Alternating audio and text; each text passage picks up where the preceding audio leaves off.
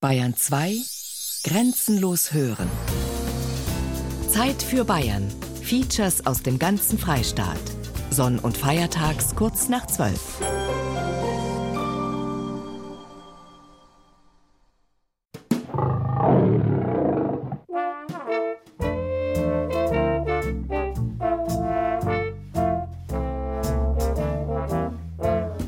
Bekannt, berühmt, berüchtigt war der Freistaat Bayern in der Vergangenheit stets dafür, dass er sich besonders stark für die Einhaltung föderaler Spielregeln in der Bundesrepublik Deutschland einsetzte.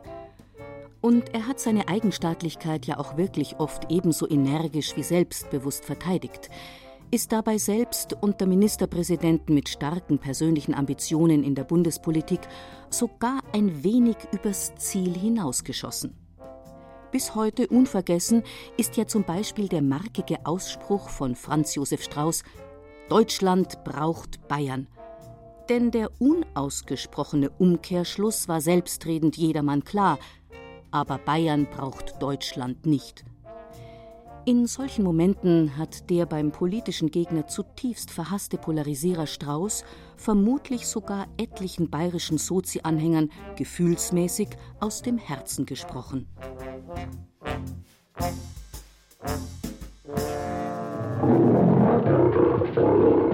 Ist der Löwe zahm geworden? Bayern in der Berliner Republik. Sie hören ein Feature von Ulrich Zwack. Das lässt mir auch raushängen, wenn man irgendwo anders unterwegs ist. Ich bin der Bayer und du bist kein Bayer, sagen wir es mal so. Der Preis. Ja, genau. Bayer ist man in der Regel gern. Denn außer in Franken oder in Fußball Dortmund ist man als Bayer ziemlich beliebt. Für Deutsche gilt das dagegen nicht immer und überall, nicht einmal in Bayern. Darum hat sich der Freistaat 1949 auch nur sehr ungern auf das Abenteuer Bundesrepublik Deutschland eingelassen.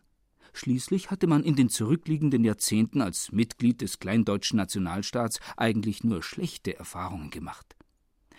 Die Weimarer Republik hatte ja sogar wiederholt Truppen in Bayern einmarschieren lassen, um den weiß-blauen Dauerquertreibern, wahlweise die kommunistischen, reaktionären, separatistischen und sonstigen Flausen, buchstäblich aus dem Kopf zu schlagen.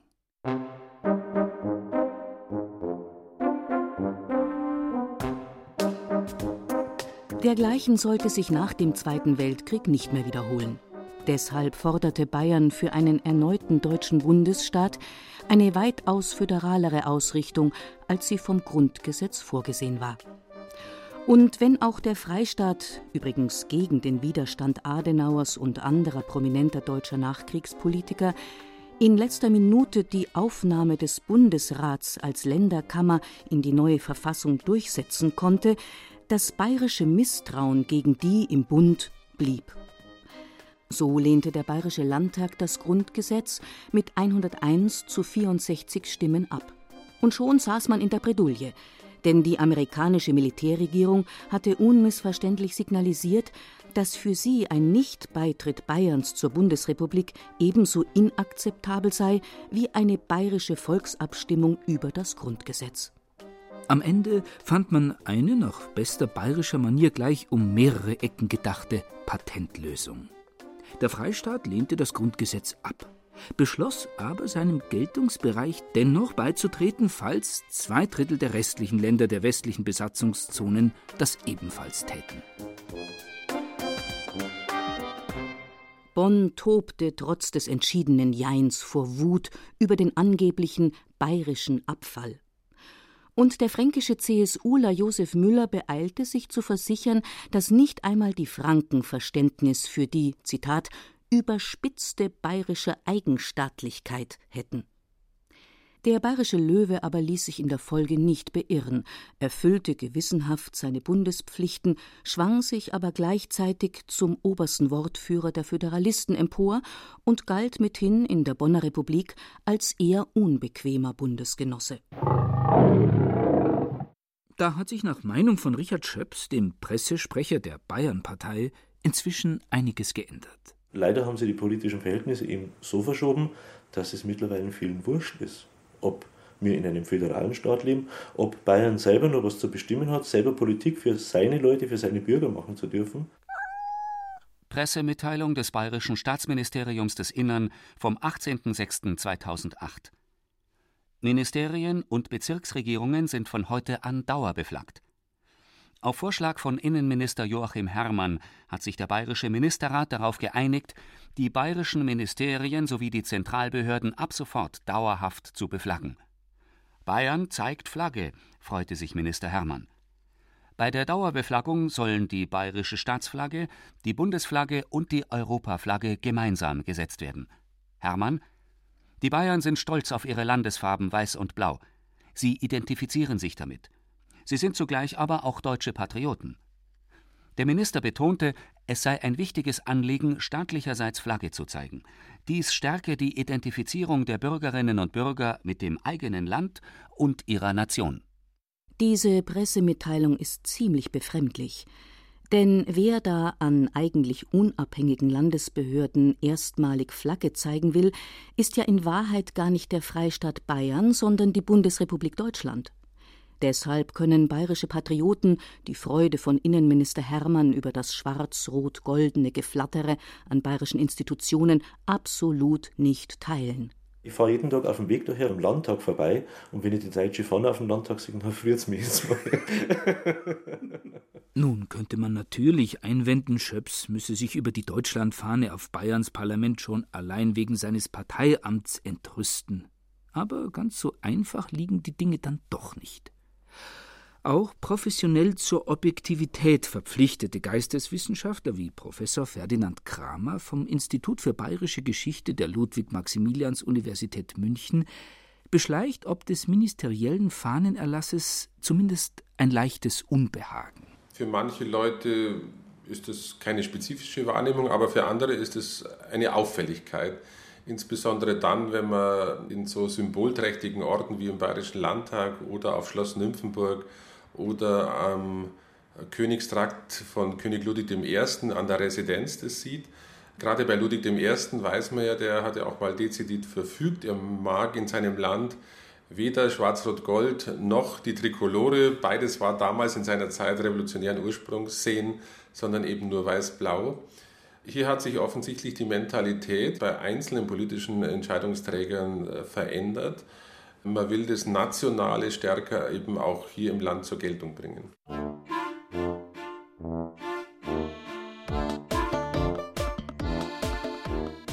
Damit kein Missverständnis aufkommt, hier soll keineswegs einem weiß-blau kleinrautierten Doulieu-Patriotismus das Wort geredet werden, sondern, ganz im Gegenteil, Bayern nur zur Abwechslung einmal so ernst genommen werden, wie es das eigentlich verdient.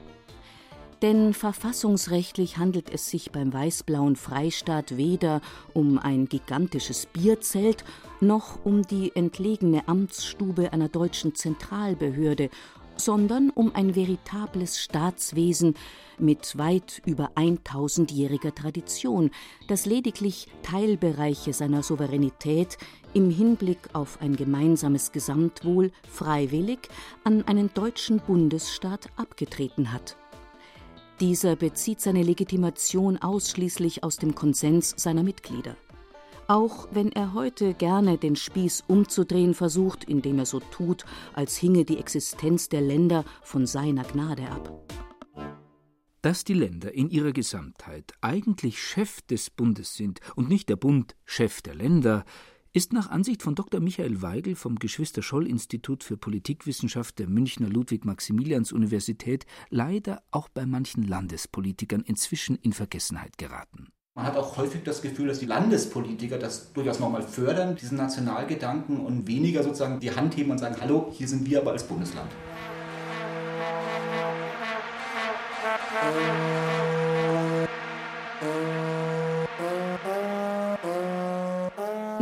leiden Deutschnationale bekanntlich seit ewigen Zeiten an einem Minderwertigkeitskomplex.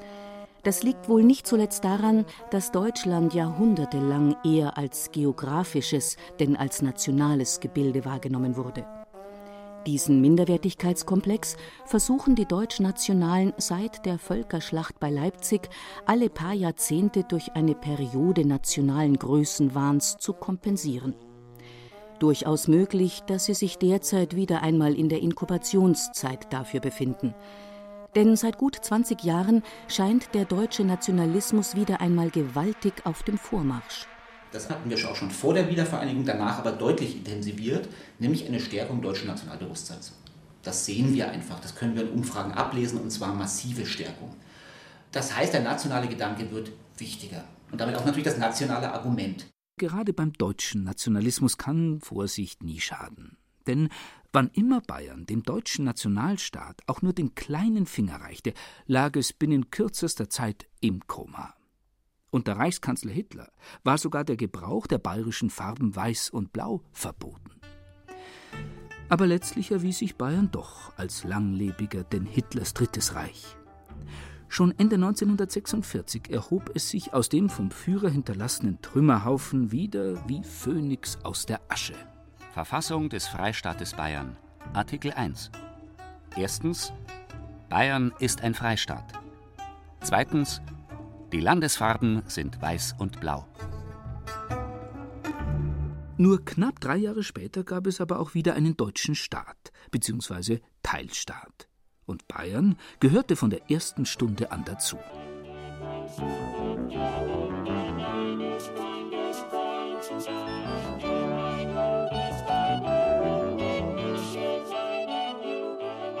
Aber damit nicht genug. Seit 1992 ist man als Bayer auch noch Bürger der Europäischen Union. Vertrag über die Arbeitsweise der Europäischen Union, Artikel 20. Es wird eine Unionsbürgerschaft eingeführt. Unionsbürger ist, wer die Staatsangehörigkeit eines Mitgliedstaats besitzt. Die Unionsbürgerschaft tritt zur nationalen Staatsbürgerschaft hinzu, ersetzt sie aber nicht. Seitdem ist der Bayer gleichsam dreigeteilt. Verstandesmäßig kann er das zwar durchaus realisieren, auch wenn sein Herz eher selten wirklich europäisch, nur manchmal beim Fußball deutsch und meistens doch bayerisch schlägt. Zusätzlich trägt er das berühmte bayerische Mir san mir Gefühl in der Brust, das ihn auf politischer Ebene zum glühenden Verfechter einer so weit wie nur möglich ausgeprägten bayerischen Eigenstaatlichkeit werden lässt. Ein wesentliches Kennzeichen von Eigenstaatlichkeit ist selbstverständlich das Verfolgen einer eigenständigen Politik. Laut Artikel 5 Absatz 2 der Verfassung für den Freistaat Bayern wird die Politik in Bayern von der Staatsregierung ausgeübt. Die vollziehende Gewalt liegt in den Händen der Staatsregierung und der nachgeordneten Vollzugsbehörden.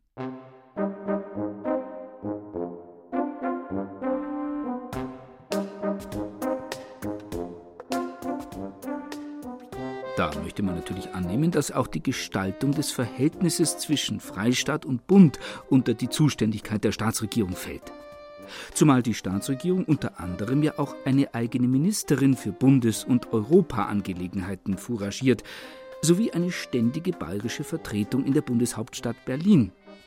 Deshalb ist es naheliegend, dass ein Journalist, der Auskunft über den aktuellen Stand von Bayerns Eigenstaatlichkeit einholen will, sich erst einmal telefonisch an die Pressestelle der bayerischen Staatskanzlei wendet. Die verhaltenfreundliche Dame am anderen Ende der Leitung bedeutet dem Journalisten sein Anliegen doch bitte schriftlich per E-Mail vorzutragen. Gesagt, getan. Daraufhin verstreichen ein paar Tage ohne jedes Echo. Also bringt der Journalist sein Anliegen mit einer weiteren Mail noch einmal in Erinnerung. Am nächsten Tag wird er von der stellvertretenden Pressesprecherin des Ministerpräsidenten angerufen. Diese bittet den Journalisten, noch eine Mail zu verfassen und darin seine Fragen detailliert auszuformulieren. Also stellt der Journalist schriftlich neun, teilweise in Unterpunkte gegliederte Fragen, die erste davon lautet zum Beispiel Welche konkreten Möglichkeiten besitzt der Freistaat Bayern, innerhalb der Bundesrepublik Deutschland eigenstaatliche Interessen zu vertreten und durchzusetzen? Zwei Tage später ruft die stellvertretende Pressesprecherin des Ministerpräsidenten erneut an. Es tue ihr aufrichtig leid, dass sich der Journalist mit den Fragen so viel Mühe gegeben habe, aber sie seien leider so speziell, dass sie von der Staatsregierung nicht beantwortet werden können. Er solle sich damit lieber an die Politikwissenschaft wenden. Dass die Staatsregierung anscheinend nicht weiß, wie sie Bayerns Interessen im Bund vertreten kann, ist ziemlich befremdlich. Aber der Tipp mit der Politikwissenschaft erweist sich als Volltreffer. Denn Michael Weigel vom Geschwister-Scholl-Institut muss nicht erst tagelang darüber nachdenken, ob er die Fragen des Journalisten zur bayerischen Eigenstaatlichkeit beantworten kann. Also es gibt natürlich einfach die klassischen Wege und die stehen erstmal offen. Das ist natürlich in allererster Linie der Bundesrat. Das ist nun mal die Vertretung der Länderinteressen im Bund. Den könnte man natürlich entsprechend nutzen. Dann haben wir natürlich ganz klar auch Beteiligung, wenn die CSU beteiligt ist an der Regierung in Berlin, kann sie natürlich auch dort solche Themen ansprechen. Beides ist natürlich relativ schwierig, ist völlig klar. Die CSU ist in einer Koalition mit der FDP und der CDU, die nicht alle immer die gleichen Interessen haben wie, wie Bayern oder bayerische Eigenstaatlichkeit. Genauso im Bundesrat muss man sich einigen mit den Ländern. Auch nicht so leicht. Aber da hat man natürlich Möglichkeiten. Man könnte jetzt natürlich noch dazu nehmen, was weiß ich, äh, die bayerischen Abgeordneten in Berlin. Auch das geht natürlich. Und ansonsten, aber das ist dann auch nicht mehr so ganz leicht, gibt es natürlich noch diese ganze dritte Ebene, wie es so heißt, die Koordination zwischen den Ländern. Also man kann ja auch sozusagen Bundespolitik betreiben, ohne die Bundespolitik einzuschalten. Zum Beispiel in der Kultusministerkonferenz. Natürlich ganz wichtig. Gerade in der Kultusministerkonferenz wird ja gerade über Bildungsfragen, Kulturfragen auch gesprochen. Das sind ja ganz wichtige Themen. Gerade dort sehen wir auch durchaus Tendenzen, wo man sich fragen muss, ist das noch Verteidigung der Eigenstaatlichkeit? Das sind zweifellos alles Institutionen, die im Wesentlichen mit Politikern besetzt sind. Insofern hätte man eigentlich schon erwarten dürfen, dass die bayerische Staatskanzlei Auskunft über Fragen der bayerischen Eigenstaatlichkeit geben könnte. Ich sehe es durchaus auch so, dass die Politik hier äh, im Grunde genommen in einem Rechtfertigungszwang steht, also eigentlich auch wirklich Auskunft geben muss. Insofern überrascht mich diese Antwort der Staatskanzlei auch durchaus. Nichtsdestotrotz muss man natürlich schon sehen, dass man mit diesem ganzen Themengebiet Eigenstaatlichkeit und auch natürlich die Frage, die da dahinter steckt und die sich ja durchaus aufdrängt, auch in den letzten Jahren, verteidigt vielleicht Bayern zu wenig oder weniger als früher seine Eigenstaatlichkeit? Ist dieses bayerische Sonderbewusstsein, womit die Politik ja auch durchaus geworben hat früher, ist das vielleicht heute gar nicht mehr so vorhanden? Das ist schon relativ heißes Eisen. Also, dass da die Politik nicht sofort freudestrahlend losstürmt, ist, glaube ich, ziemlich klar. Sie weiß, dass da auch kritische Nachfragen ihr gegenüber gestellt werden. Politik. Das bedeutet in Bayern seit Jahrzehnten vor allem CSU-Politik. Lange Zeit konnte sie sogar mit absoluter Mehrheit durchgesetzt werden, wobei die hohe Wählerakzeptanz der CSU nicht zuletzt immer auch darauf zurückzuführen war, dass sich die Partei als Garantin für die Wahrung der bayerischen Eigenstaatlichkeit innerhalb des Bundes gerierte. Das ging so weit, dass sie mit Löwe und Raute zwei Elemente aus dem bayerischen Staatswappen in ihr Parteilogo aufnahm und so schon rein optisch eine gewisse Identität zwischen Bayern und der Partei herstellte. Umso seltsamer scheint es, wenn eine Regierung, die mehrheitlich aus Mitgliedern eben dieser Partei besteht, sich außerstande sieht, Fragen im Zusammenhang mit der bayerischen Eigenstaatlichkeit zu beantworten. Für politische Gegner ist das allerdings kaum verwunderlich. So meint Richard Schöps, der Pressesprecher der Bayernpartei. Sowohl im Bundestag als auch im Bundesrat geht es äh, in erster Linie um parteitaktische Spielchen. Das Stänkern gegen Berlin, äh, das der Herr Seehofer immer wieder mal praktiziert und das er auch von seiner Fraktion äh, in der CSU immer wieder einfordert, das halten wir für Wahlkampfgetöse. Er hat damit das Ziel, Aufmerksamkeit zu erzeugen und die bayerischen Stammwähler, die die CSU wählen, hinter sich zu stellen und den Eindruck zu erwecken, er macht was für Bayern, er setze sich tatsächlich für Bayern in Berlin ein. Das Ganze ist aber aus unserer Sicht Wahltaktik, weil die CSU hat bei allem, was da rausgelassen worden ist, einen Rückzieher gemacht, wo man dann einfach sagt, an den Früchten sollte man sie messen und nicht an den Worten und die Früchte sind halt doch sehr bescheiden.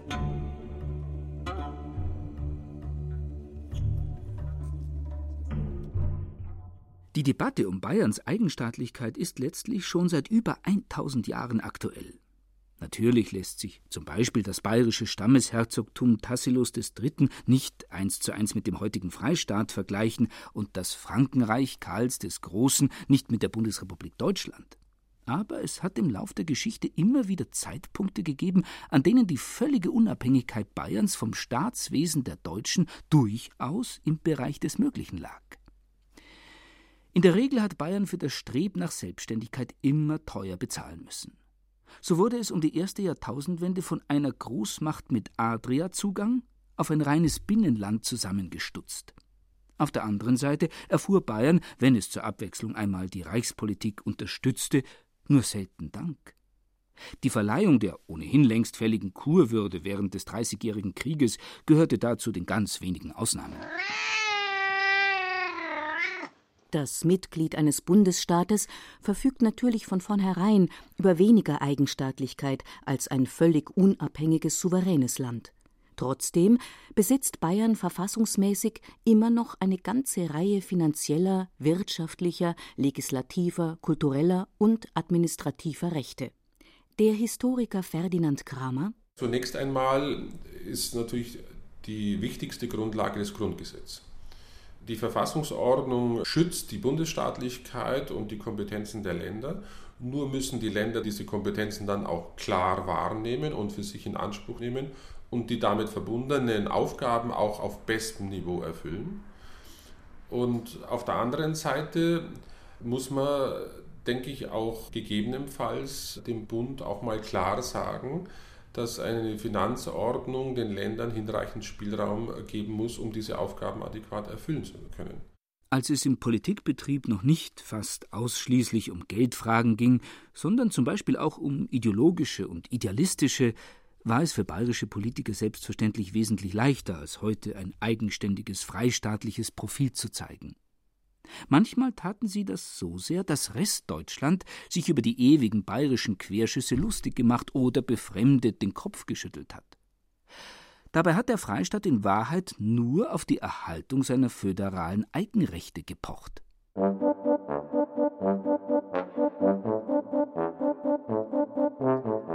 Erklärte Zentralisten, und davon gab es unter den Bundespolitikern von Anfang an eine ganze Menge, trieben die aufmüpfigen Bayern regelmäßig zur Weißglut. Das wiederum verleitete so manchen bayerischen Politiker dazu, seine Bundeskollegen erst recht mit Fleiß und höchstem Genuss zu tratzen. Besonders leicht fiel das unter anderem anlässlich von Deutschlandbesuchen ausländischer Staatsoberhäupter.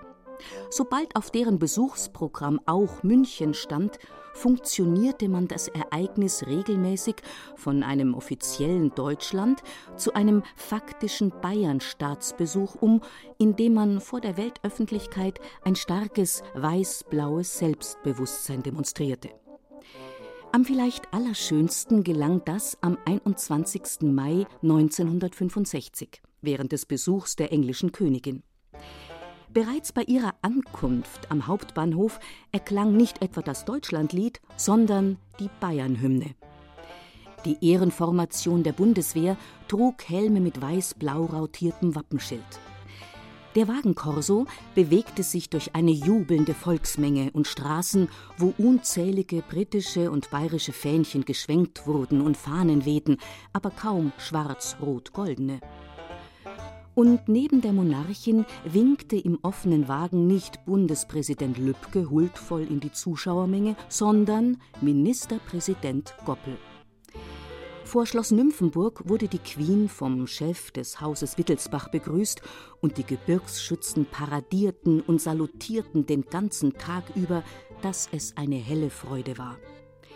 Bundespräsident und Bundeskabinett schäumten angesichts der provokanten Demonstration bayerischer Eigenstaatlichkeit nur so vor Wut und spielten sogar ernsthaft mit dem Gedanken, Ministerpräsident Alfons Goppel wegen separatistischer Umtriebe vor den Kadi zu zerren. Wenn nötig, ging es auch noch eine ganze Nummer böser. Die Bundesrepublik Deutschland Bonner Prägung bestand in den ersten Jahrzehnten ihres Bestehens strikt darauf, dass das Ausüben der Außenpolitik innerhalb des Bundes allein unter ihre Zuständigkeit fiel. Die Bayern ignorierten diese Tatsache mitunter jedoch völlig ungeniert. Zum Beispiel im Jahr 1957 bei den Verhandlungen über die Erneuerung der bayerisch-österreichischen Salinenkonvention von 1829. Bonn hielt natürlich den Bundesaußenminister für allein zuständig. Ministerpräsident Wilhelm Högner, einer der seltenen Sozialdemokraten mit einem stark ausgeprägten Sinn für Föderalismus, setzte sich jedoch nonchalant darüber hinweg. Schließlich ging es hier ums bayerische Salz und die für seine Herstellung unabdingbaren Brennstoff liefernden Wälder im Reichenhaller und Salzburger Raum. Um beides hatten sich Bayern und das Fürstbistum Salzburg jahrhundertelang so heftig gestritten, dass dabei sogar die Waffen klirrten, ehe sie sich schließlich vertraglich einigten und dabei im schönsten Juristen Süddeutsch der ersten Hälfte des 19. Jahrhunderts schwelgten. Durch den Artikel 21 des Münchner Traktates vom 14. April 1816 wurden der königlich bayerischen Regierung hinsichtlich der Saalforste auf vormals salzburgischen, nun K und K österreichischem Gebiete, welche seit Jahrhunderten zum Bedarf der Reichenhaller Salzwerke angewiesen waren, die dem Erzstift Salzburg begründeten Rechte vorbehalten, welche jedoch mit Rücksicht auf die gegenseitigen Bedürfnisse beider Staaten neu geregelt werden sollten bei der zweifellos nicht mehr aufschiebbaren Anpassung des Vertragswerkes an die sprachlichen und sachlichen Gegebenheiten des 20. Jahrhunderts überschritt Ministerpräsident Högner wegen der eminenten Bedeutung des Gegenstandes eindeutig seine Kompetenzen, indem er die Erneuerung der Salinenkonvention in eigener Regie und unter Ausschluss des Bundes unter Dach und Fach brachte. Kurzum, der bayerische Löwe war damals noch äußerst bissig und wenn er laut brüllte, bekamen die in Bonn droben häufig das große Zittern, wenn auch weniger vor Angst als aus Wut. Heute wäre der ganze Vorgang völlig undenkbar. Einmal, weil der Streit um die außenpolitischen Aktivitäten zwischen Bund und Ländern nicht zuletzt dank Bayerns Beharrlichkeit in den 1980er Jahren beigelegt werden konnte, so dass bilaterale Abkommen zwischen einzelnen Bundesländern und Fremdstaaten heute gang und gäbe sind.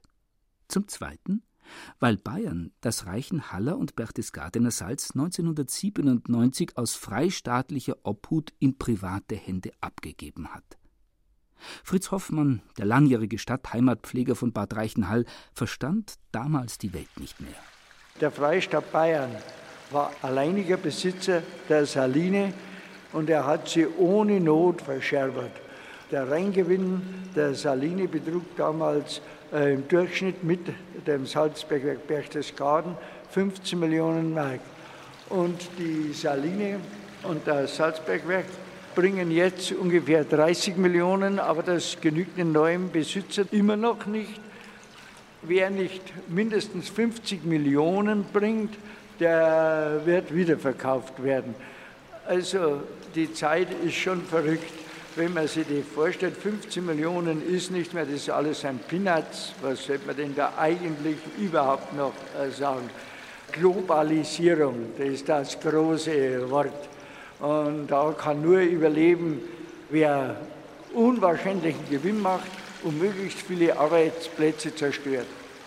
Privatisierung von Staatsunternehmen bedeutet grundsätzlich Verzicht des Staates auf Einflussnahmemöglichkeiten im Wirtschaftsleben und somit auch einen gewissen Machtverlust, auch was die Entfaltung von Eigenstaatlichkeit betrifft.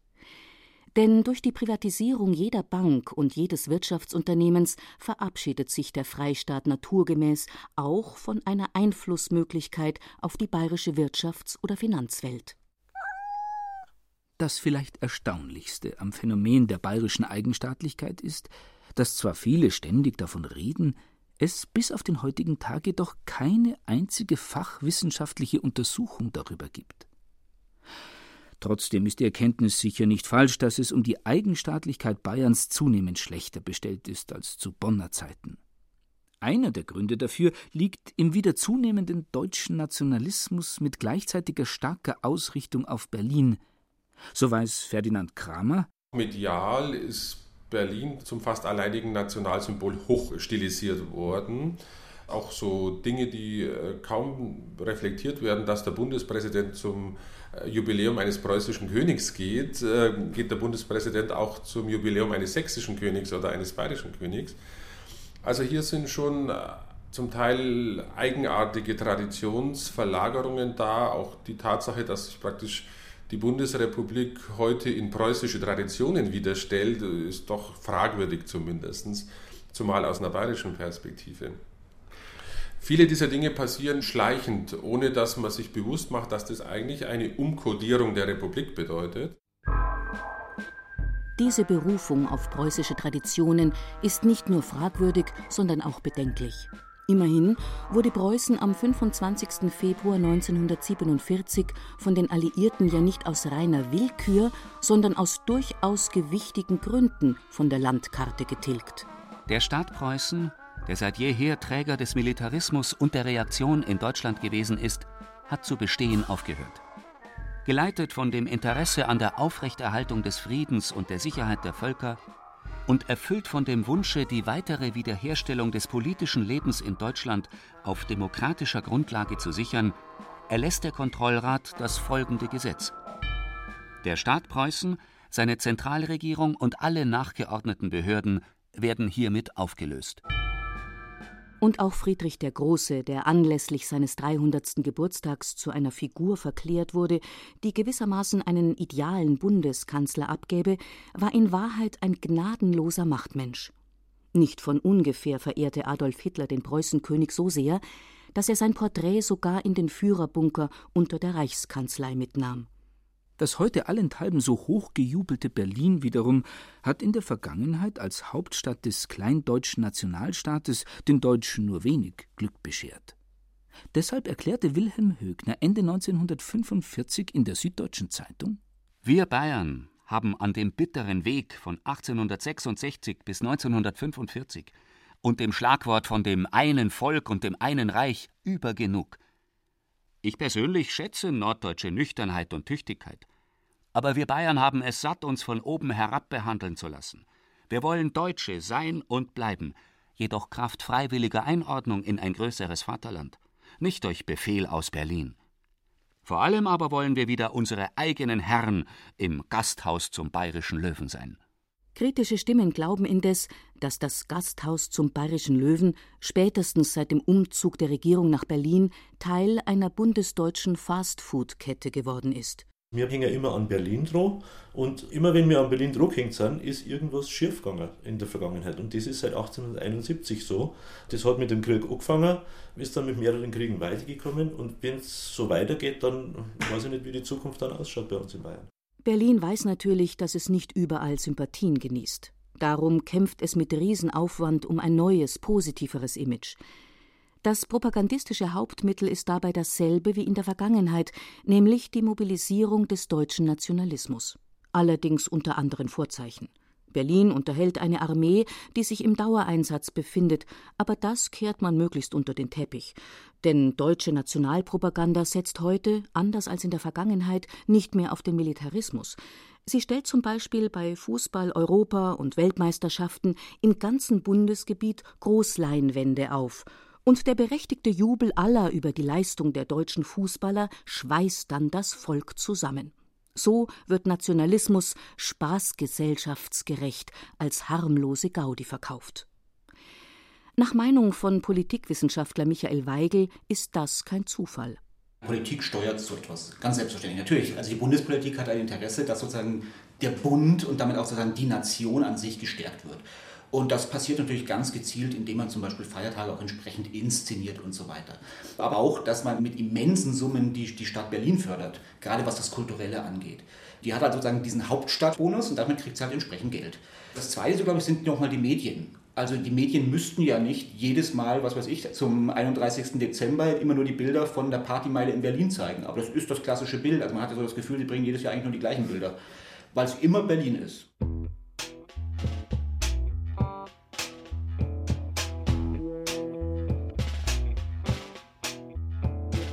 Wie sehr auch bayerische Medien auf den Nationalisierungs- und Zentralisierungskurs der Berliner Republik umgeschwenkt sind, lässt sich besonders gut an der Süddeutschen Zeitung sehen. Deren Berlin-Begeisterung inzwischen sogar bis in die Glossen des Streiflichts gefunden hat. Und die wöchentliche Freitagsbeilage der Süddeutschen, das SZ-Magazin, tut inzwischen schon fast, als sei es eine Berliner Werbebroschüre. Zweimal im Jahr, Ende Januar und Anfang Juli, pilgert die internationale Modewelt nach Berlin. Parallel zu den Laufstegschauen der Fashion Week am Brandenburger Tor lockt die Premium-Messe inzwischen mehr als 800 Marken und knapp 60.000 Fachbesucher in die Station Berlin am Gleisdreieck. Mit einem Termin noch vor den Modeschauen in Paris oder New York hat sich Berlin innerhalb weniger Jahre als internationaler Trendsetter etabliert. Hier kann man die neuen Kollektionen sehen, noch bevor sie anderswo gezeigt werden. München passé, Düsseldorf ade. Und was der Mode recht ist, ist anderen Lifestyle-Erscheinungen natürlich billig. Zeitgemäß leben lässt es sich offenbar nur noch in Berlin. Eine Magazinnummer war zum Beispiel der neuen deutschen Küche gewidmet und stellte in diesem Zusammenhang überproportional viele Berliner Beispiele vor. Angefangen vom Restaurant Katerschmaus über den zur kollektiv bewirtschafteten Gemüse- und Kräuterplantage, Abenteuerspielplatz und Fresstreffpunkt umfunktionierten Prinzessinnengarten bis hin zur Food-Konzepterin Telse Buß. Letztere kreiert mit viel Tamtam -Tam so weltbewegende Kulinaria wie vegane Austern auf Tomatenkern- und Zuckersirupbasis oder Popcorn auf Kürbismus. Ein weiteres Beispiel für die fast schon peinliche Berlin-Ergebenheit des SZ-Magazins stellen Andreas Bernards Berichte aus Berliner Gerichtssälen dar. Als würden Gelegenheitsdelikte wie Testamentsfälschungen nur unter der mondänen Smogglocke der weltberühmten Berliner Luft gedeihen können und nie und nimmer im stickigen Provinzmief Münchens, Augsburgs oder Nürnbergs.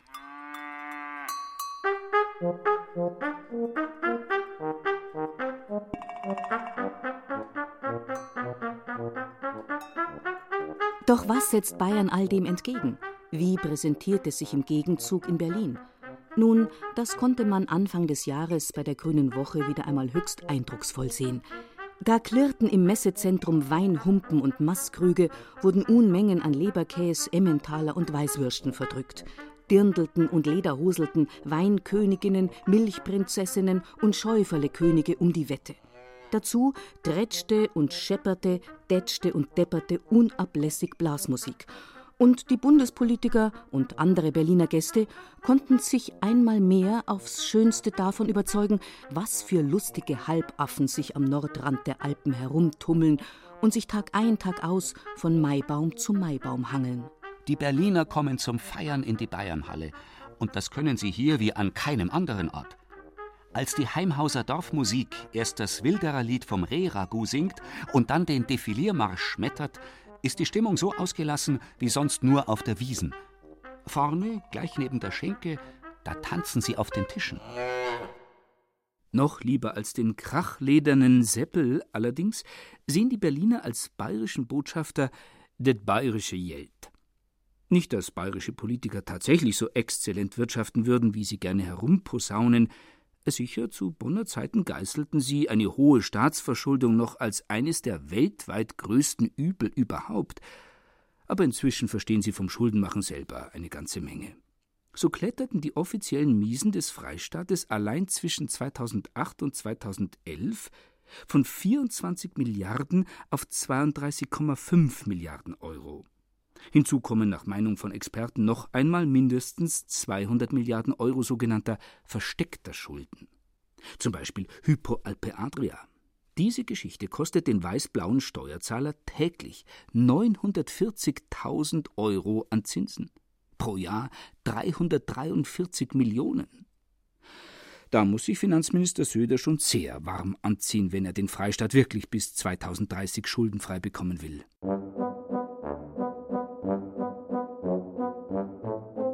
Trotzdem gilt Bayern nach wie vor als stinkreich. Deshalb muss es beim 1969 eingeführten Länderfinanzausgleich die größte finanzielle Last von allen Ländern tragen. Der hinter dem Finanzausgleich stehende Gedanke ist denkbar einfach. Er soll dafür sorgen, dass die wohlhabenden Bundesländer den ärmeren zur Herstellung einheitlicher materieller Lebensverhältnisse finanziell unter die Arme greifen. Das klingt zwar gerecht, ist es in der Realität aber nicht. So wird bei der komplizierten Berechnung des Finanzausgleichs zum Beispiel ein Einwohner von Stadtstaaten wie Bremen oder Berlin vom nötigen Bedarf her um den Faktor 1,35 höher bewertet als ein Bayer oder Baden-Württemberger. Wie sich das auswirkt, kann man am Beispiel Hamburg sehen. Wäre die Hansestadt kein Stadtstaat, müsste sie über eine Milliarde Euro in den Finanzausgleichstopf buttern. So aber sind es nur 62 Millionen. Indes gehört Hamburg wenigstens überhaupt noch zu den Geberländern. Insgesamt gibt es davon nur mehr vier im ganzen Bundesgebiet. Die restlichen zwölf Kantonisten halten nur noch die Hand auf. Am schamlosesten natürlich Berlin. 2011 gönnte sich die Bundeshauptstadt weit über drei Milliarden Euro aus dem Länderausgleich und kam so zusammen mit dem Umsatzsteuerausgleich und Bundesergänzungszuweisungen insgesamt auf nicht selbst erwirtschaftete Nebeneinkünfte von knapp 5,8 Milliarden Euro. Bayern musste als mit Abstand größtes Geberland dagegen fast 5,5 Milliarden in die verschiedenen Ausgleichstöpfe zahlen. Kein Wunder also, wenn der Freistaat derzeit auf eine Neuregelung des Länderfinanzausgleichs drängt. Über den Länderfinanzausgleich kann man ja stundenlang debattieren. Wenn man das kritisiert, kommt gleich das Argument, ja, was ist aber mit der Solidarität? Jetzt muss man aber mal schauen, in Bayern haben wir Landstriche, da wo die Leute vom Wohlstand her deutlich schlechter gestellt sind als in einigen Bereichen der früheren DDR. Wenn man da nach Oberfranken schaut, zum Beispiel, oder in den nördlichen Bereich von Unterfranken, auch in der Oberpfalz, das Einkommen der Leute ist zum Teil erheblich niedriger als zum Beispiel in Städten in Thüringen und Sachsen. Das gilt auch für die Einnahmen der Kommunen. Die Kommunen sind gerade in den ländlichen Bereichen in Bayern wirklich sehr, sehr viel schlechter gestellt als viele äh, Städte und Gemeinden im Osten. Und von daher sollten wir schauen, dass das in Bayern erwirtschaftete Geld auch für den Ausgleich innerhalb Bayerns vorrangig verwendet wird, sodass einmal äh, die bayerischen Bezirke auf ein gleiches Niveau kommen können. Wie zu zeigen sein wird, hat der Bund aber gar kein wirkliches Interesse daran, dass Bayerns Bezirke auf ein gleiches Niveau kommen, es sei denn auf ein ärmliches. Denn Länder und Kommunen finanziell ausbluten zu lassen, ist exakt die Taktik, mit der Berlin das föderale Prinzip der Bundesrepublik allmählich auszuhebeln versucht. Es geht ja nicht nur um den internen Finanzausgleich in Deutschland. Wenn man mal schaut, dass ein Viertel aller Bundesausgaben, also alles, was im Bundeshaushalt drin ist, ein Viertel dieser Gelder kommen aus Bayern. Das heißt auch, dass die Gelder, die nach Griechenland gingen, aus Deutschland zu einem Viertel aus bayerischen Steuertaschen stammen. Das wird aber gar nicht thematisiert. Aber auch wenn es nicht thematisiert wird, kann man allenthalben deutlich erkennen, dass nicht allzu viel Geld in den Freistaat zurückfließt etwa am Holperbelag und den verbeulten und verrosteten Leitplanken auf der Salzburger Autobahn im Abschnitt zwischen Inntal-Dreieck und Walserberg. Da fühlt man sich fast in den früheren Ostblock zurückkatapultiert. Der Bund ist offenbar jederzeit dazu bereit, Steuermittel zur Rettung unseriös agierender Bankunternehmen oder Staaten einzusetzen, aber nicht dazu, dem Steuerzahler vernünftige Bundesfernstraßen zur Verfügung zu stellen. Das bei Autobahngeschwindigkeitsbegrenzungen immer häufiger auftauchende Zusatzschild Fahrbahnschäden stellt genau genommen eine Frechheit erster Güte dar. Aber so etwas sind natürlich reine Äußerlichkeiten. Ans Eingemachte geht es dagegen bei der bereits seit längerem vom Bund verfolgten Strategie, den Ländern Kraft seiner Steuerhoheit finanziell das Wasser abzugraben. Sehr viel stärker ist in den letzten Jahren eben der Drang des Bundes geworden, staatliche Kompetenzen der Länder sich anzueignen. Am allerstärksten ist es eigentlich im Bereich der Kulturhoheit zu spüren. Schulen, Universitäten, Denkmalpflege, genuine Zuständigkeitsbereiche der Länder, in die sich der Bund immer stärker einmischt. Und da ist eigentlich ein bekanntes Schema. Man hält die Länder mit Finanzmitteln knapp der Bund bietet auf der anderen Seite dann Gelder an und macht Auflagen. Eine der Auflagen ist fast immer Kompetenzen an den Bund. Es gibt auch durchaus hochrangige ehemalige Ministerialbeamte, die sprechen davon, dass der Bund die Länder korrumpiert. Also ich glaube, was wir aktuell in der Kulturpolitik eben vor allem sehen, Kulturbildungspolitik, ist tatsächlich eine Entwicklung, wie wir sie auf anderen Politikfeldern vor 20, 30 Jahren gesehen haben, die eigentlich immer nach dem gleichen Muster abläuft. Nämlich, ganz einfach, die Länder haben kein Geld. So, und damit kommt der Bund in eine Lage, in der er sich die Filetstücke nehmen kann, weil er sagt, wir fördern euch das, aber dafür bekommen wir das. Also ihr müsst uns ein bisschen Kompetenz abgeben, dafür kriegt ihr von uns Geld.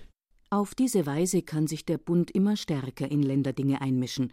Nach dem Motto Wer zahlt, schafft an, fördert Berlin zum Beispiel öffentlichkeitswirksame Projekte der Denkmalpflege, die sich Bayern oder ein anderes Land, das für die Denkmalpflege eigentlich zuständig wäre, nicht mehr leisten kann. Dafür stellt der Bund die geförderten Objekte dann unter seine eigene Regie und etikettiert sie damit von bayerisch, thüringisch oder niedersächsisch auf deutsch um. Selbstverständlich handelt es sich dabei stets um besonders prestigeträchtige Bau- oder Kulturdenkmäler. Diese werden von da ab der Weltöffentlichkeit werbewirksam als deutsch präsentiert, während die Länder zunehmend nur noch im Besitz von Denkmälern zweiter und dritter Klasse sind. Ferdinand Kramer Ein anderer Bereich, wo auch ganz auffällig sich Dinge verändern, ist die digitale Welt. Hier versucht der Bund diese Innovation zu nutzen, um mehr Kompetenzen an sich zu ziehen, äh, Informationsstrukturen zu zentralisieren. Am eklatantesten ist es eigentlich mit dem Versuch, eine deutsche digitale Bibliothek aufzubauen. Da sollen die Kulturgüter des Landes, der Länder digitalisiert werden und über ein deutsches Nationalportal der Welt digital zugänglich werden. Das bedeutet nichts anderes als die Umkodierung der Kulturgüter der Länder. Denn der Bund selbst hat kein Kulturgut oder minimal, während das überall in den Ländern äh, seit Jahrhunderten aufgewachsen ist und in deren Verantwortung steht und ein herausragender Botschafter der Länder in der Welt ist. Ob das jetzt hier in der Staatsbibliothek der viertgrößte Handschriftenbestand der Welt, hier das Bayerische Hauptstaatsarchiv, das eines der größten Urkundenarchive in Europa ist und unsere Museen und Sammlungen, aber auch der Kommunen in Würzburg, in Passau, in Nürnberg herausragende Kulturgüter. Gerade Bayern ist da durchtränkt mit Kulturgütern nicht selten von Weltgeltung. Und da versucht der Bund, sich das jetzt in ein Portal Deutsche Digitale Bibliothek überzuführen, die Rechte. Damit wird künftig eben diese herausragenden Botschafter Bayerns nicht mehr über den Namen Bayern und die Stadt Würzburg oder Passau, sondern eben über Deutsche Digitale Bibliothek in der Welt äh, verbreitet.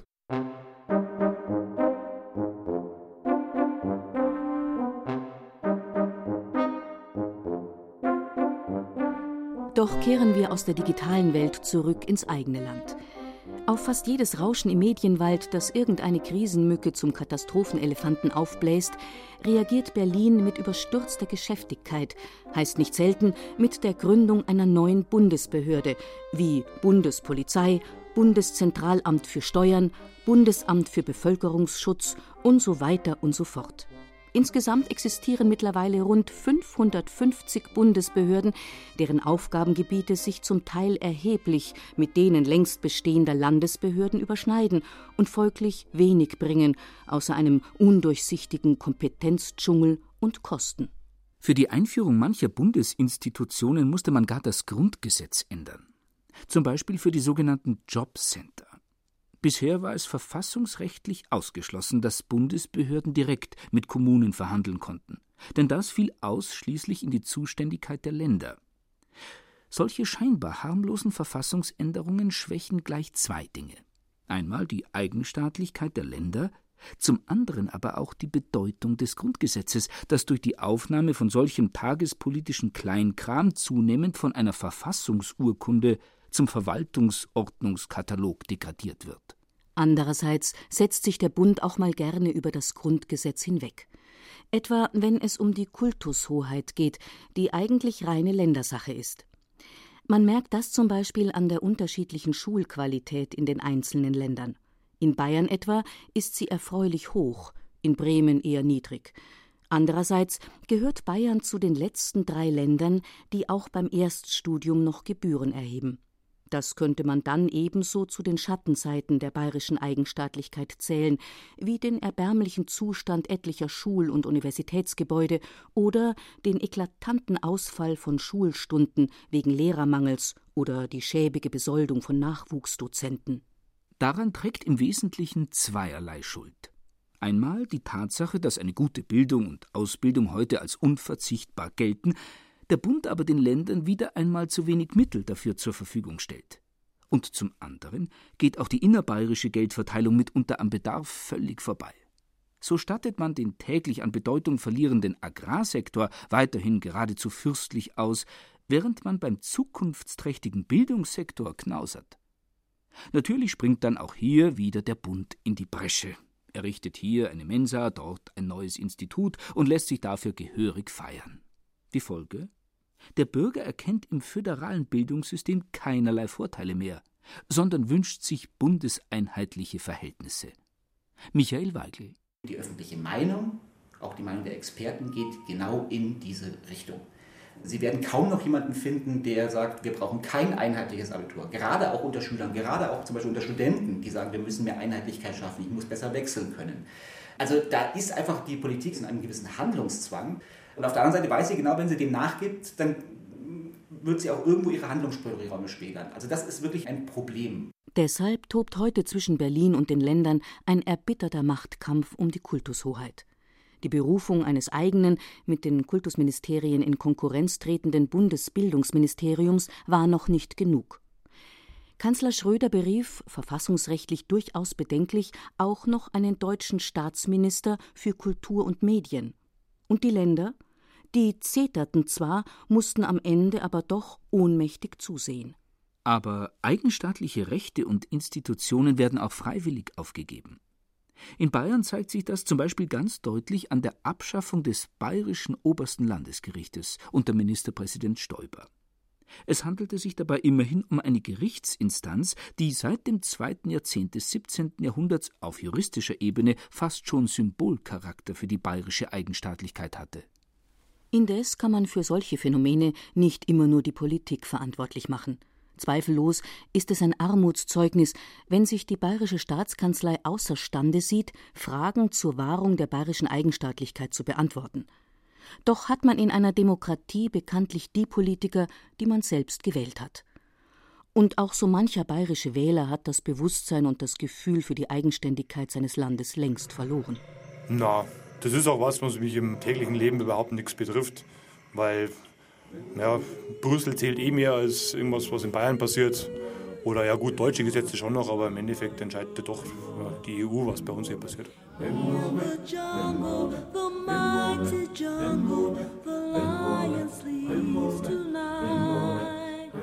Hat ein gewisser Paradigmenwechsel stattgefunden? Ist das, was früher die Auseinandersetzung zwischen München und Bonn war, heute vergleichbar mit der Auseinandersetzung zwischen Berlin und Brüssel? Bayern besitzt aufgrund des weiter gewordenen politischen Horizonts bei vielen seiner Bürger nur noch den Stellenwert, den früher die bayerischen Kommunen bzw. Regierungsbezirke als Hort heimatlicher Gefühle eingenommen haben.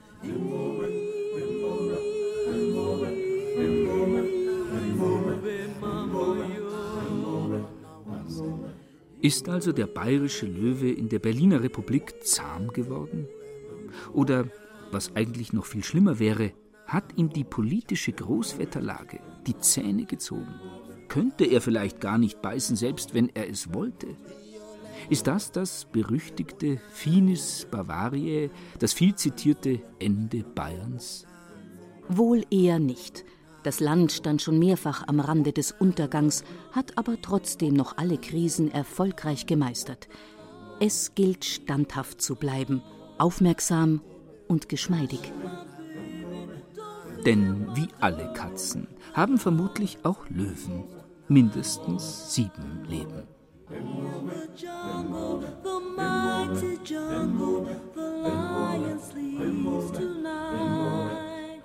Ist der Löwe zahm geworden? Bayern in der Berliner Republik. Sie hörten ein Feature von Ulrich Zwack. Die Sprecher waren Ruth Geiersberger, Peter Weiß und Friedrich Schloffer.